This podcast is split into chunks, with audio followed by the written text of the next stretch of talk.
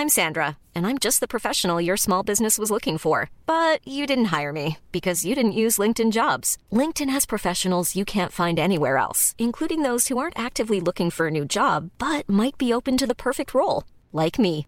In a given month, over 70% of LinkedIn users don't visit other leading job sites. So if you're not looking on LinkedIn, you'll miss out on great candidates like Sandra. Start hiring professionals like a professional. Post your free job on linkedin.com/people today. Bonjour, dans cet épisode, je vais vous expliquer comment gérer un conflit avec son manager. Je suis Gaël Châtelain-Berry, bienvenue sur mon podcast Happy Work, le podcast francophone audio le plus écouté sur le bien-être au travail. Alors, avoir un conflit avec son manager. Ça peut nous arriver et de vous à moi, ce n'est pas extrêmement simple. Et oui, on peut avoir peur de l'autorité et se dire oula, mais si jamais j'anticipe, si jamais j'essaye de gérer, je vais me faire rabrouer et ça va être encore pire qu'avant. Eh bien, dites-vous que non, car il y a quelque chose de très très clair. Si on ne gère pas un conflit, il ne disparaît pas. Alors vous allez peut-être me dire, oui, mais c'est probablement au manager de gérer le conflit. Vous avez raison dans l'absolu, mais rien ne vous empêche d'anticiper pour justement accélérer l'arrivée de la fin de ce conflit. L'idée de cet épisode n'est en aucun cas de vous expliquer comment disparaître dans le conflit, faire amende honorable, vous excuser et basta. Non, c'est de vraiment bien gérer le conflit et de progresser, d'aller de l'avant. Il y a plusieurs étapes dans la gestion du conflit. À mon sens, la première étape, c'est de vous regarder dans la glace. Alors, pas pour savoir si vous avez récupéré un nouveau cheveu blanc ou pas, non, pour connaître votre niveau de responsabilité dans l'arrivée du conflit. Souvent, en cas de conflit, on a tendance à considérer que c'est l'autre qui est le plus responsable de ce conflit en minimisant notre propre responsabilité. On le sait bien, un conflit, c'est exactement comme dans la vraie vie, par exemple une guerre. Tout n'est pas noir, tout n'est pas blanc, à quelques exceptions près, bien entendu. Il est tout à fait possible que vous ayez un conflit où la responsabilité est 100% du côté de votre manager, mais généralement les torts sont un petit peu partagés et vous pouvez même noter ces responsabilités afin de bien préparer la suite. L'étape suivante, c'est de comprendre pourquoi ce conflit est arrivé, quels ont été les tenants et les aboutissants, quelle est la véritable origine, comment est-ce que tout cela a véritablement commencé? Et bien entendu, il faut être le plus objectif et objectif possible. Est-ce que le conflit vient de problèmes de communication? Est-ce que le conflit vient d'une opposition ou un désaccord sur un sujet précis? Bref, de déterminer de façon la plus cartésienne possible l'origine.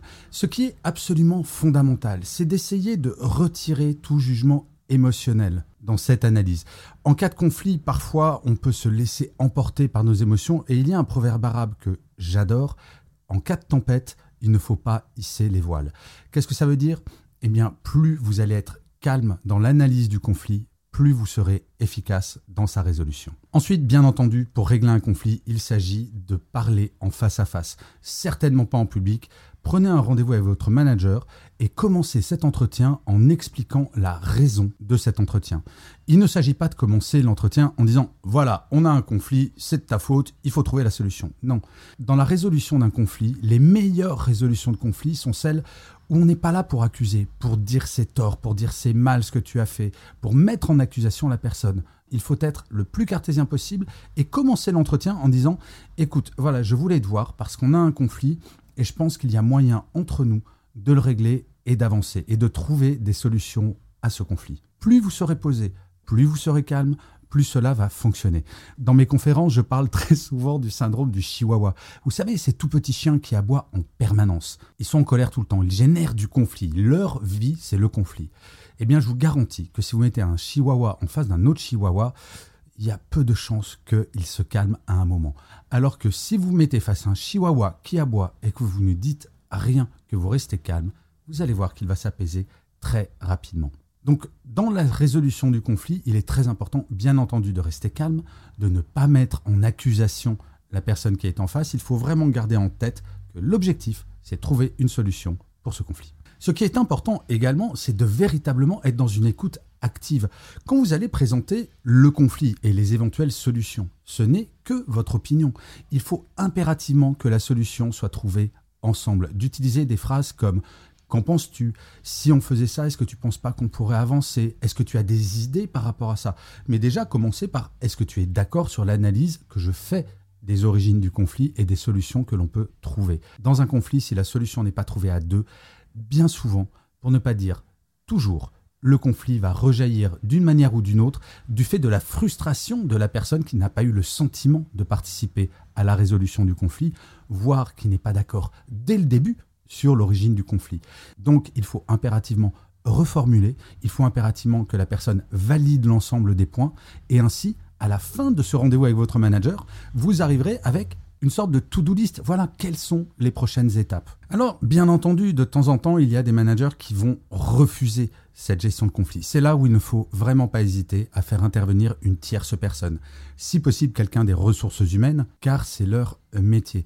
Et en allant présenter votre conflit aux ressources humaines ou à une tierce personne, que ce soit un représentant syndical, que ce soit un collègue, il faut garder la même attitude toujours être dans le factuel. Il ne s'agit pas d'aller pleurer dans les jupes des ressources humaines, mais bien de montrer que vous êtes la personne qui veut faire évoluer les choses, la personne qui veut aller dans le sens de l'intérêt de l'entreprise. Plus vous serez perçu comme la personne qui cherche des solutions, plus les personnes vont vous aider à la mettre en place. C'est extrêmement important de garder cela en tête.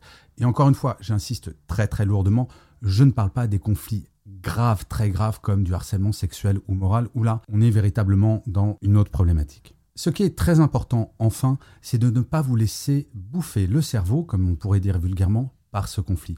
Quand on a un conflit avec son manager, bien souvent c'est très angoissant. On commence à se dire mais peut-être que je vais me faire virer, je vais me faire mal évaluer.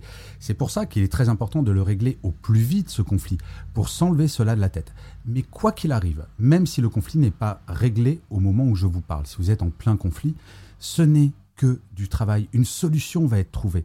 Bien souvent, quand on est au milieu d'un conflit, ce sont les émotions qui vous prennent le pas sur le cartésien.